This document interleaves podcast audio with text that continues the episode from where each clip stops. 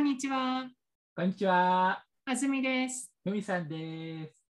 今日は何喋りますか、ふみさ今日はね、あの、今年初めてお手紙が来ました。あの、恒例の。来たよ。うん。そのお手紙の内容をちょっとまあ話して、そのはい質問に答えたいっていうのと、はい。えっと、ふみさん、いろんな海外ドラマを今まで見てきて、一つ疑問に思ってることがあるの。うんそれを今回は、あのー安住さ特んに別？聞いてみたいので、知ってるかもしらんからね、この疑問。はい。うんだから一緒にちょっと話してほしいなと思ってます。わかりました。は。い。で、安住さんは、はい。私は今見ている海外ドラマ、ラブシック。うんラブシックについて話しラます。ブシック。はい。それから、えっ、と、もう一つは最近ロシア人のお友達と話した、えっと、ドラフトについてお話ししたいとド思います。じゃあ行きますよ。はい。関西人の頭の中って、こんなんやで。頭の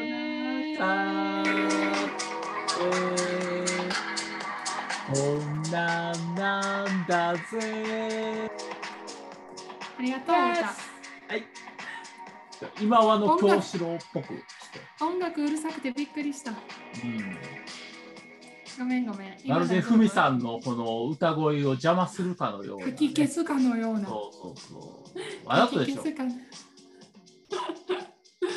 えねっと、ノーコメントにします。ね、あのー先週ね、僕あのーあったかくなったけど、気を緩めずにいてね、また寒くなるからみたいなこと言ったと思うんやけど、あ当たってるでしょ？あ寒いでしょ？実実は寒くないんですよ。オーストリア。昨日、外で半袖着てる人いました。マジで？ほんまに暖かくなったら一瞬そうなんや。え気温何度ぐらいなのそっち？いやそれ18度とかやって。えー、こマジでやろ、こっちあれよ、急にその12度、11度とかってなって、うん、風もちょっと強くて寒い寒いってなって。なあほんま。でもなもうめっちゃ嬉しいね。めっちゃ春来たからまあまあまあまあ、嬉しいね。やっぱ春っていうのはね。最高ですよねうんほんま春って最高やねもう一番いい季節やと思うわけどね、春だけなのよね。なんかこう、これが食べたいから、春頑張ってるみたいな。がない。夏はアイスクリームとかね、パピコ。春はないっていうねわかりました、うんそうそうじゃあ、えっと、始めたいと思います。お手紙が来てるんでね、ちょっと紹介させてください。お願いしますはい。えー、ふみさん、あずみさん、こんばんは。こんばんはは。えっと、今年初めて、えーお手紙を書かせていただきました。おありがとうございます。ありがと質問なんですが、えっと、ふみさんの海外ドラマを見るときの選ぶ基準について教えてください。えーどんな風に見るドラマを決めてるんですか、えー大阪市のふみさんからこういうお手紙う。を、ね。大阪市のふみさん、ありがとう。はいありがとう。いただきました。まあ確かにね、あの僕いろんなまあドラマ見てきて、まあこれ見てみようかなっていう、まあ一つのまあ基準みたいなのが確かにあります。それは何かというと、うん。その驚きがあるかどうかっていう。驚きがあるかどうか。うん、まあ、ジャンルで言うと、あの、なんか犯人を捕まえる、まあ、刑事ものとか、探偵とか、まあ、サスペンスチックなやつとか、うん。うんが好きで、その、あ頭を刑使って、事ね、物は人気やな、やっぱり。そうそうそう、メンタリストっていう、あの、メンタリストの人が家族を殺されて、その犯人を捕まえるべく警察と警察に協力して事件を解決していくっていうのが、まあ、結構好きなドラマなんやけど、うん。うん、ああいうのとか、そのどんでん返しがあるとか、あのこの間俺がうん2022年もベストワンのドラマ決まったかも、えーと窓辺の窓辺に座る女の向かいの窓辺の女やったっけ？なんかうんそれ、それもあれもラストびっくりしたし、う。うんん。で、あとちょっとサスペンス系でちょっと怖い感じ。うん。その猟奇的な犯人、そいつをどう追い詰めるかとか。うん。うんそういうのをこうネットフリックスで適当にこう見て、あの紹介文とか、ちょっと流れてくるプロローグ、うん。PV うん。見て、あこれちょっと面白そうやなっていうやつは、とりあえずマイリストに突っ込んどいて、はいはいはい。で、まあ見るやつがなくなったら、あじゃあこれでも見てみるかって言うて見ていく感じかな。逆に嫌いなんが恋愛ものと、えー感動もの？が嫌い。あー、あの、ユニークライフは、俺は見ない、俺は見ないタイプのドラマやって言ってたのはそうそうそうですよね。そうそう。なんか一見、その感動もの、ファミリーものっぽく見えるから嫌やったんですよねうん。そうそうそう。なんかもううつ、その、うつ病じゃなくてね、だっけ。ああ、えっ、と、自閉症そうそうそうそう。だからもう、最初から最後までもうお涙ちょうだいのなんか、あれかなと思ったら、あれは全然違う。あれはもう面白い。ユニークライフ。え、でもお涙ちょうだいじゃなかった？あのうん。見てて、うん。ちょっとほろっとするエピソード？はうん全然大歓迎なんやけど、例えばその、私はるみたいな。3ヶ月後に死にますとかそういう、んほんで、男と出会って、恋愛に発展して、で、最後死んじゃって、ああ、悲しいねっていう、もう、ああいうのは嫌い。そういう。はい一貫しても、こいつ泣かしたろみたいな感じの。あの逆にふみさんに聞きたいのはさ、うん今ここにさ、海外ドラマのおすすめみたいなのページが、うんうんうん今出てんねんけど開いてるねその迷ったら大定番のアメリカ作品。まあ、つまり何が言いたいかって言ったら、アメリカの作品やったらええんちゃうの？みたいな。なまあなんか結構やっぱりさ、日本に来てる海外ドラマの映画さ、海外ドラマって言うけど、海外っていうかアメリカやんみたいな。わかそうやるな。うんで、その辺はどうですか？あんまり、もうさ、ネットフリックスさ、もうビジネス広がってからさ、うんいろんなドラマ入れてくれるやん、ネットフリックスが。うんだから、自分さえ興味あれば、アメリカじゃないドラマも見れるやん。お全然見てる。うんだから、むしろその、まあ、でも、ふみさんからしたら、一回もその、どの国のドラマかなんか気にして見たことあんまりない？むしろ。な逆あのーこれ面白いなと思って見てて、で、なんか喋ってる言葉が英語じゃないなと思って、どこのやろと思ったらスペインやったり、はいはいはいはい。うん、そういうのがあるから、特にそういうこだわりみたいなのないな、アメリカじゃないとダメとか。うんうんなるほどね。そうそう。まあ私で言ったら、その、英語の吹き替えがあるかどうかとかで見たり。例えば、、そのずっと字幕見るの辛いから、うん。ななその。私も字幕を見るなら英語で見なあかんし、うん。そそれはそのジョバンニさんもさ字幕やったら英語やからさでも2人ともさ自分の母国語じゃないのをわざわざ字幕で見なあかんってさ疲れるのよ。読まなあかんからでも日本語で字幕読むのやったらさた漢字見てたら大体わかるしさうん。そんなに真剣に読まんでもわかるけどさなんか英語真剣にずっとさ画面にずーっとこうやって見なあかんのが嫌でだからそのもう英語の吹き替えがないんやったらあこの韓国韓国ドラマやめときましょうってよくなる。すいません。ふみさんの時間に喋ってしまって。いやいや、全然。お返しします。はい。まあ、そんな感じかな。俺が選ぶ、うん、選び方としては。そうやな。うん、だから、なんか、驚きがあればそれでいいみたいな。そのいろんな面での驚きね。でもそれさトレーラーから分からへんやんでななんとなくこう雰囲気で。まあそれはもうさもうくじ引きみたいなもんですよねそうそうそう。だからと、見るのやめてるドラマもいっぱいありますよ。あ、これちょっと自分に合わんな、みたいな。3話目ぐらいまで見るかな、大体我慢して。はいはいはい3話目で面白くならんかったらもう切る。あ、これはもうやめとこう見るの見るのをやめたドラマ議論はもしかしたらおもろいかもしれない、逆逆にそれ知りたいかな。逆に、逆に、どこでやめたうんみたいな。そうそう例えばあの私だったらスクイッドゲームのもうなんかもうああ、もう6話ぐらいでもほんまにやめたなって。うん。あれもなんか、なんであんな有名になったかわからんぐらいの微妙な面白さやけどね。そうやうんろああれはちょっとなんか嫌やったわ。好きじゃなかった。そのなんかあのあの空気が嫌だった。うんあのみんな見てるから見とけの空気作ってる感じが嫌やった。そうそうそう。うんえ、手紙は以上ですか？手紙は以上ですね。こんな基準で選んでますよな。るほど。ふみさん、いいですか？参考にしてください、ぜひね。参考にしてくださいね。で、はい。次のトピックに行きたいんだけど、次のトピックに行きたい。はい、どうぞ。あの海外ドラマ見てて、すごい不思議に思う場面があるの。それは、まあ、例えばの話を、えーはい。主人公が上司に呼ばれましたと。で、上司の待ってる部屋にコンコンノックス扉開けて入ります。そこに同僚のマイケルがいました。はい。その時に、マイケル、キャサリン、名前を呼び合うああるで、なんていうのかな、そのドラマの中のそういう設定というか、お約束なんか、それとも実際にああの外国の方は、そのパッて会ったら、名前を呼び合うのか。それが知りたい。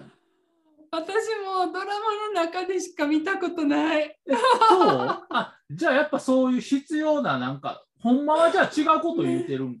ドラマでの、ええ、わからん。わからんねん、それが。言ってる、言ってる。言ってるやろ名前ドラマの中で言ってる。名前呼び合ってんねん。そうそうキャサリン？うん、そうでも、ドラマでしか見たことない。あ、そうだ、実際にないんや。実際に私が「ズミ」って言われたことない。でも言ってるなっていつも思って見てた。そう。あれがわからんくてさ。あ、ちょっとそれまた友達に聞いとくわ。めっちゃおもろい。うんいや、面白い。そうやろい。や、うん、なんかさ、謎すぎるやな。なんなんやろうと思って。どんどんで、なんか、その、じゃあね、またねとか、うん。どうもみたいな感じに聞こえるね。私が見てると。だから日本でいうとこの、まあ、どうもみたいな感じどうもあ、そうそうどうもみたいな。どうもっていう代わりに名前呼ぶっていう。うんでもそれやったら、はいでええやん、別に。はい。そうやんな。でも名前やろ名前で、うん、大統領とかさ、言うてるプレ。ゼン？ト。うん何？とちょっとちょっとおもろかった。なんで？そう。それがふみさんのちょっとした疑問でございます。そう。で、ちなみにその前、以前持ってた疑問っていうのがこれ。かダブル改革。ああ、これもあれを解説しましたね。うん、あれをちょっと言うてくれたから、今回も安住さん知ってるかなと思ったけど。いやいや、だから、それはほんまに言ってるし、何、存在するのも知ってんねんけど、実生活では私は、えあの、うん、遭遇したことは一度もまだないです。うん はい。うん、そうおもろいなっていつも思う。うん。で、なんか、あそのなんかそうあの私の印象やけどそんなに仲良くない人にがそれする。ーあそのー。はいとか気軽に言うか中のやつだったら例えばさセックスザ・シティじゃ出てこないわけよ。あの4人の中でさ。キャリーサマンサなんて絶対出てこない。それよりももっともっとすんごい仲悪かったりとか全然知らない人でもう名前ぐらいしかお互い知らん人がなんかそういう場面になった時に「マイケルキャサリン」って。それそれしか私知らん。今のところ、な。うん、すごく仲悪いなんか状況を映し出してるなっていつもなんとなく思う。友達じゃない関係みたいな、そう。いう、ある一線を引いから向こう側みたいな。そうそうそうそうそう。う。ちと外で言うと、うん。お前は外やみたいな。なるほどな。ど海外ドラマでお約束みたいなもんなんかな。いやもしかしたらアメリカだけとかもあるかもしれんな。なんかその意識してみないとあのオーストリオーストラリアのドラマでもやってるかとかあのイギリスのドラマでもやってるかとか、ちょっと集中してみないとさ、忘れるよ。今度それをめ耳にしたときに、どこの、そうそうそうドラマかどこのドラマか。うん、そうそう、それで追っていてか、カナダのドラマでもやってるんかとか。でも、あのそのビジネスシーン、会社のシーンとかさ、うんあのそういうビジビジネス系のシーンでありそう。そんなにさ、例えばうんフレンズで見ますかって言ったら、うん、見るかもしれんけど、あんまりないんじゃないみたいな気がするよね。確かにね、うん会社の中が多いような気がする。そうそうそう。うん、そうやな。うんと、まあ、こういう感じかな、この疑問で思ってることは。まあ、残念ながら、この疑問は解消できなかったけど、まあ、ちょっと受けたんでよかったです。でもごめん、私、いつも調べてあげるのに調べへんかったな。うん海外ドラマでなんとか小町で名前だけ、名前だけ呼び合うの何あれ？呼び合うの何？すげえ出てきたおもろいのにな。アメリカで名字で呼び合うこともあるんですか？アメリカで名字呼び捨て。外国、いや、ないな。呼び、え、その上の方の、そそうなんちゃうの？いや、でもマイケル・キャサリンって名字じゃないからな。下の名前だけで、名前だけで、名前を挨拶みたいに呼び合う。あ、アメリカ人が挨拶するとき、手のコンボみたいなやつ。何やそれ？手のコンボアメリカでああー、あれだろ黒人同士がやるよう、こう、ペンペンペン、握手して、うんなんかパンパンパンパンみたいな。うん名前を挨拶に使う。やっぱ発言小町でないと上がるじゃん。うーん。あこれは面白いな。俺に、俺しか疑問に思わんかったってことか？これ、すごいな。いや嬉しいな、こういうの。発言小町。海外ドラマ。名前、外人。名前。名前での。名前だけ言う。名前だけ言う。うん海外ドラマ。発言小町。名前だけ言う。アメリカ人名字呼び捨て。うーん。あ、今のちゃうの？いきなり名前で、みたいな。それそれ、アメリカで名字呼び捨て、それそれ。いや、名字呼び捨て全然違うで。いるのは教養がなかったり、ガサツだったり。アメリカのドラマをよく見るのですが、うん。ドラマによって登場人物がファーストネームで呼び合っているものと名字の呼び捨てで呼び合っているものがあります。ああ、関係ないな。関係ないやろ。うんうんわかりました。残念ながら見つかりませんでしたので、継続調査とさせていただきたいと逆思います。逆に嬉しいな。なんか と思います。では次のトピックに行きたいと思います。はい、お疲れ様でした。なんかベルが鳴らなくなったんですよ。てんて鳴ってるベル、ベル鳴ってるわ。今自分で言いました。てってんてんはい、うんそういうわけでね、ふみさんのトピックは以上となります。はい、ありがとうございます。はい、ありがとうございます。えっと、じゃあ、私のトピックに行きたいと思います。許可する。えっと、今日、うんまず、一つ目、はい。許可する。はい。一つ目のトピックはね、はい、今、私、今ね、今たくさんドラマあるんですよ。めっちゃ嬉しいんですけど、見たいのが今たくさん見てる。うん、ラブシック。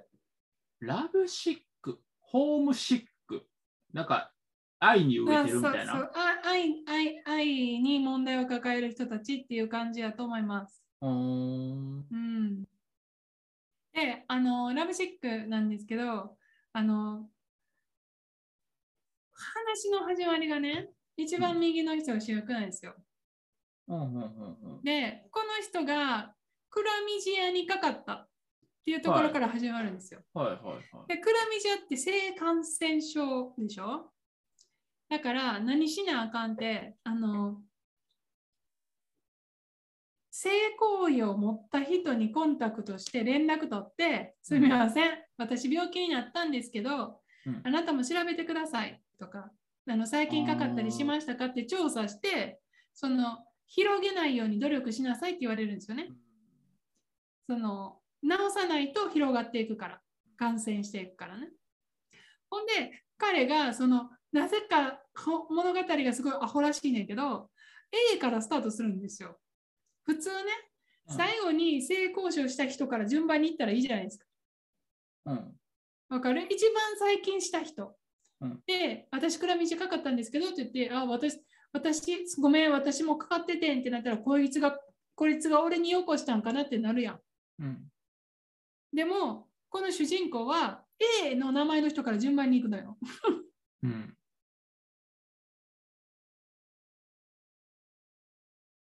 あれ？が出てきて、うん。第2話目では、例えば1年前に性交渉した女の人。第3話目には6年前にとかって言って、そう時系列でさ、誰が映したかって調べようとしないから何なんと思って、うん。うん、なんか私はちょっとその辺はあれなんですけど、でもね、このこの人、この人の名前知らないんですけど、多分ジョニー・フリンさん。うん。で、私この人知ってるんですよ。この人ね、Amazon プライムのうんあるショーに出ています。Amazon プライムのね、ジーニアスって知ってます？ふみさん。天才。なんか聞いたことあるかもしれん。ジーニアス。そうですね。ジーニアスっていうショーに出てる人なんですよ。ショー？ドラマ？あ、あ、英語でね、ドラマのことショーって言うんですよ。あ、そうなんや。はい。へえ。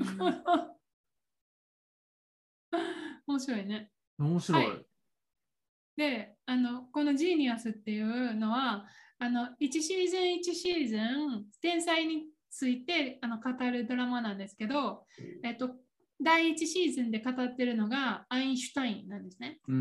で、アインシュタインをやってるこの人がさっきのラブシックの男の子です。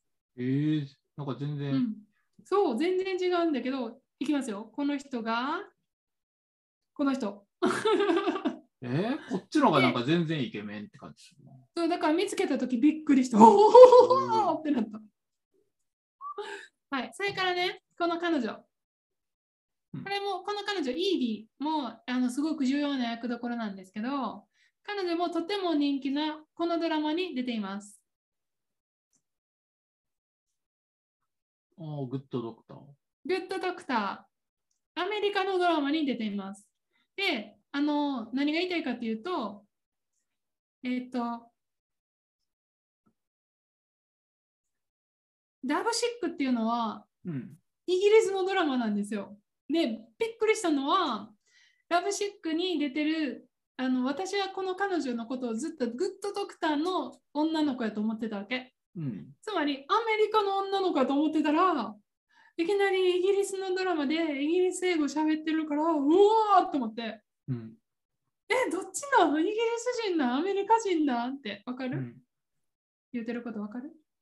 俺はそのアメリカ英語とイギリス英語の違いっていうの分からんからあれやけど、うん。そそんな違うわけね、聞いて。うん、だから、例えばずっと標準語でさ、話してた人が一番いきなり関西弁のドラマに普通に関西弁で出てたらびっくりするやん。あびっくりするな、それは。うん、まあ、それの、そういう感じや。なるほど。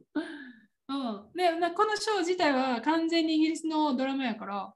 っていうことはもしかしたらイギリスの本当はイギリスの子やけどここういうショーで当たってアメリカの仕事を取ってきたんかなってちょっと思ったりした。まあだってさアメリカの人がイギリスに行ったりさイギリスの人がアメリカに行ったりするとさやっぱりその国の人も見てもらえるっていうこうな視聴者分け合えるやんな。うんで、ちなみにグッドドクターでその何が驚いたかというと、グッドドクターのこの主役の男の子、この人もイギリス人なんですよ。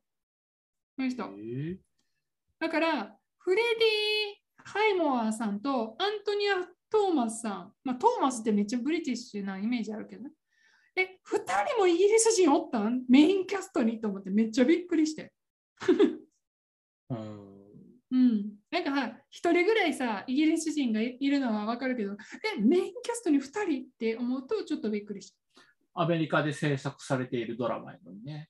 そうそうそうそうそう。ううんんで、まあ、えっ、と、ラブシックのおすすめなんですけど、えっ、と、まず第一つ目、25分単位のドラマです。見やすい。素晴らしい。素晴らしい。大好き。ううんん。それからね、短い。まあ、8エピソードとかで終わります。うん短い。それからねとて、もいい1個ずつね、その過去の女の人出てきて、いっつもセックスしてくれるよ。それは、裸体は映るんですか、あもちろんね、ほとんど映りません。うん、でも、なんかそのセックスに関連して、デートとか、こう付き合うとか、そういう感じのいつも話題なんですけど、まあ、でもさ、いつも違う人とセックスするってことは、そのデートとかあんまりうまくいかないってことよね。その長く続かない主人公が、ダメダメな、こう、何年間を過ごすっていうのがランダムに出てくる。今日は3年前の話。で、あの、その現在とくっつけながら、今日は3年前の話、今日は6年前の話みたいな感じで、あの、だから見やすい、すごい。あの別に飛んでても見れるし、大体。うん、全部全部見なくても見れるし。あのはいその左端の黒人男性はゲイですか？うん、私はね、まだこの人登場してないですね。うん。んなんか海外ドラマ見てると、ゲイゲイの人が多い黒人が多いあなななんとなく黒人にゲイがああれは多い印象。なんなんでしょう？お国柄なのか、ちょっと差別的ななんか意味合いがあるのか、どうなんかなと思って。なるほどね。うん。あるかもしれないね。うん。あのそういう統計もあったら、黒ゲイの役に、ゲイの役、黒人が多い。まあ、ほんで、大体出てくるよな、ゲイとかレズとか。そういうのはその出さなあかんのかな、そういうの。前から言ってたな。うんうんだから普通のことですよっていうのをこう広めるために、その、あえてそういうのを配役してるんかなとか思っちゃう。今、ツイッターヒットしました。海外ドラマの芸役に黒人多いのって、黒人差別？あーうん、すげえ、誰もコメントしてない。うん まあ、触らぬ神になんとやらって。語りやし。うーん。うーん。まあ、けど白人もおることはおるからな。ああの Sex Education のではあのゲイは黒人と白人でカップルになってたりするし、うんうんまあまあ。のあ、私あんまり考えたことなくて実は。うん。あのそういうふうに思ったことなかったけど、えっと、この前ラブ Love Is Blind の話したやん。うん。 Love Is Blind の中で実は登場人物アメリカ版の、えっと、 Love Is Blind のえっとに出てきた人の一人がそのバイの人やって。うんゲイじゃないけどバイであの女の人とも男の人ともあのセックスしますっていう人やったわけ。うんで何が起きたかっていうとそのそれをその婚約者に伝えたら、えーとう婚約者がそれは受け入れませんって言って、まあ、それでおじゃんになってしまったのね。うんでその時にびっくりしたのが黒人の人はその黒人はそういうゲイとかバイを受け入れないって黒人の人の方がそういうのを嫌う傾向がある。黒人の方がゲイが嫌いや。要するに言ったら。ゲイが嫌い。バイが嫌いやって思ってる。これは問題やって。もう別の黒人の出演者に言うんやけどその女の子は、うん、うん、私はそうは思わないわ、みたいな。あなたは被害者意識があるんじゃないの？みたいな。まあ、ちょっと2人の意見は噛み合わへんかったけど、で、私それ見たときに、あ、黒人の人ってそう見る。同じ黒人のコミュニティの中からそういうこう疎外感というか、黒人のグループの中で、そのゲイは良くない、ゲイは嫌い、ゲイはあかんみたいな、いうそういう意識をさ感じ取ってる人もいるんやなっていうのはへえーって思ってびっくりした、まあ、私もジョバンニさんもさカリフォルニアに住んでたからさカリフォルニアなんかそんなんもう人種関係ないんやゲイは。まあカリフォルニアの人からしたらえ何言ってんの？みたいなそんなん黒人だけの話しちゃいますやんってなるけど地域的に言ったらなんかもっと黒人の方がそう見られたり黒人の方がそれを嫌いやっていう人が多かったりとかっていう差があるんやなって思いました。っていう話。逆にレズは白人系が多い。あ黒人のレズって見たことない、今のところ。あそれはね、あの、ふみさん、それはまさに差別です。あそう白人の方がドラマに出るでしょ、うん白人の方がパワーがあるから。だから白人の方が、白人の女の人に最初にこうレズの脚光が当たったの。その黒人のレズがいないわけじゃないんだけど、うんそのじゃあレズっていうものを世の中が認め出したときに、じゃあ誰でこのそれを表現しますかってなったら、黒人じゃなくて白人でしょみたいな。まあ、つまりさ、ドラマの中で一番多いのは白人の男なわけ。なぜって言ったら白人の男が一番パワーがあるからなわけ。で、その構造と一緒で、じゃあレズっていうテーマを取りたいときに、誰でいきますかって言ったら、じゃあ一番パワーがある白人ですよね。っていうもう明らかな差別ですね。その、まあ、その意識。うん。そういう差別構造みたいなところだと思いますね。なるほどね。はい、次行きましょう。はい。じゃあね、次なんですけど、そう、私のね、友達のロシア人のね、うんあの友達と、この前、その、ちょっと前にこんな話してたんですよ。いや、なんか、この前、飛行機で、あの、あと女の子、飛行機で女の子ナンパしてデートしたら最悪やったみたいな。え、飛行機乗ったん？って言って、どこ行ってきたん？って言ったら、いや、ちょっとロシアに行っててんって言うから、あ、ロシアで、で何しに行ってたん？って言ったら、いや、実は離婚の手続きでロシアに行かなあかんかったから、ロシアに行ってたっていう話をしてて、うん。で、それ戦争の前なんですよね。だから、、普通にロシア行って行って帰ってきてたの。うんで、この前久しぶりに話したら、うん。なんか、なんか最近あ、心配するっていう日本語と悩むっていう日本語の違い分かります？すみさん。おーわかる。はい、説明して。心配するっていうのは、あのー第三者に対しての感情で、悩むっていうのは自分自身に対しての感情みたいなイメそう。そうそう。心配するっていうのは自分がどうこうできないこと。うんふみさんの仕事、心配やわ。うんあずみさんの仕事心配やわ。そうそう。でも悩むっていうのは自分がどうこうしなあかんこと。うわ会社潰れたらどうしよう。そうそうそうそうそう。このままこの先生の仕事続けていいんかな？が悩む。あれ買おうかなやめとこううかな。ん、悩む自分のこと。食べようかやめようか。自分が何か決めることに検索しすぎて疲れてませんかって心配されてるで。これは心配です。悩むとこやね。検索やめるかするか。どう答えるか悩むところです。ころこれが悩むこと。で、その彼が言ったのが、うんえっとね、まあ、世界が心配やって。そうやな。今、世界心配やなって。うん、世界めっちゃ心配やな。そう、世界はうちらが決定できることじゃないから、例えばプーチンとかそのゼレンゼレンスキー大統領とか、そういう人は悩みやんな。戦争は悩み。うんあの人らが決めてるから。でも、それ以外の人にとっては心配や。どうしよう。どうなりますやろ。心配なこと。ほんで、なんかそその話、まあ、世界せんせ世界で何心配一番って言ったら、ロンドンが、まあ、その人ロンドンに住んでんねんな。うんロンドンがは 破壊されてしまわないか一番心配って。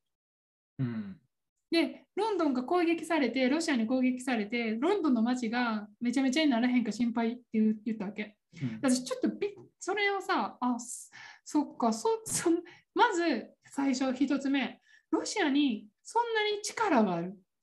EU の国の、EU じゃないや、EU から出たけど、EU から出たイギリスにさ、イギリスっていう大きな国に攻め入る、攻め込むかもしれへんって思ってるんや、自分の国がってそのびっくり。1個目。そんなことになったらもう世界第三次大戦ですやん、こっちからしたら。ロシアとイギリスって、イギリスの方が広いの？なわけありまへんやろ。いや今、今なんか大きいとか言ってたやん。が国的に大きい。国的に大きいやん、やってること、ビジネスとか、経済規模。うん、人口はとか国土じゃなくて。ううんはい。はいで、あのーロシア人がそれ心配してるんやって、その自分の国にそんなにパワーがあると思ってんやっていうのと、あのもう一つびっくりしたのが、自分の国がめちゃめちゃになるかもしれへんっていう心配よりも、自分の住んでるところがめちゃめちゃになるかもしれへんっていう心配の方が勝つんやと思って。わかる？もちろんさ、その自分の今いるところが一番心配なのはわかる。それはわかんねんで。でもさ、自分の国も心配やろ？で、こっからは可能性の話やけど、ロシアが国焼かれることになるか、イギリスが国焼かれることになるかって可能性今どっち高いって言ったら絶対ロシアやん。だってロシアが戦争してんねんもん。イギリスは戦争してるわけじゃないやん。イギリスは、まあ、なんとかそれを解決しようとしてる世界の国の一つでしかないやん。それやのにロ、ロンドンの方が心配というところ、ちょっとそれもびっくりしたのね。で、その話してたら、あの、で、最終的にこういう、その、じゃあ今ロシア帰れるん実際っていう話になったら、それ、その子が言った一言が、今、ロシアに帰ったら、徴兵されるかもしれへんから帰りたくない。うんええー、と思って。え、ちょっと待って、ちょっと待って。今、ロシア徴兵制あるんって聞いたわけ。で、徴兵、まあ、招集ですよね。招集あるんですか、うんいや、招集は現在はない。今現在はないけど、帰った時点でもし招集始まったりしたもんだもんなら、しようもんなら、招集される可能性もなきにしもあらずやから、うんそんなリスクは冒されへん。だからロシアには帰られへんって言って、えーと思ってめっちゃびっくりして、ああ、そうなんやそんな考えたこともなかった。徴兵が起こるかもしれへんとか。で、なんかいろいろリアリティありましたっていう話ですけど、何か質問ありますか、ふみさん？えっと、飛行機でナンパしたって言ったけど、成功したんかな？そうか、そ成功したそこがちょっと心配。成功してデートしたんよ。そうなんや。成功したら飛行機で仲良くなったから成功してデートしたの。そしたらもう全然良くなかった。なんかすごい、あの、わかる？コントロールしたがる女やったっていう話だった。コントロールしたがる女。うんだからさ、あなたはそれしちゃダメよ、これするのよとか、あなたはこうしなさいとか、こうコントロールする女っていうよ。う主導権を握ろうとする主導権を握るとする女とか男。だからこれは女だけの問題じゃなくて、とうんそういう人やった。うん、で、まあ、確かにそのコンコントロールしようとしがちな人っているけど、でも 2, つのタイプがあると思うねん、私。その世間知らずやからさ、子供の時とか若い時って自分自分自分や。だから、その付き合う人も自分っていう世界の中に入れてしまって、自分がコントロールできると思っちゃう？みたいな。相手っていう他者をまだ認められてない段階？その人生の勉強を知ってる段階で、そういう人をコントロールしてしまうこともあるかもしれんけど、ある年齢に達して、そういう他者がある、自己があるっていうものを学んで以降も人をコントロールしようとする人、それはもう確信犯やそのコントロールしようとするやつは良くないなっていう話で落ち着いたんですけどね。まあ、その彼のナンパは、まあ、成功したとは言えば成功したし、結局、コントロールしがちな女、コントロールされるしようとする女でもうほとほと疲れて嫌になったっていう結末だったそうです。じゃあ、今日の話は以上です。はい、お疲れ様でした。いやー、か。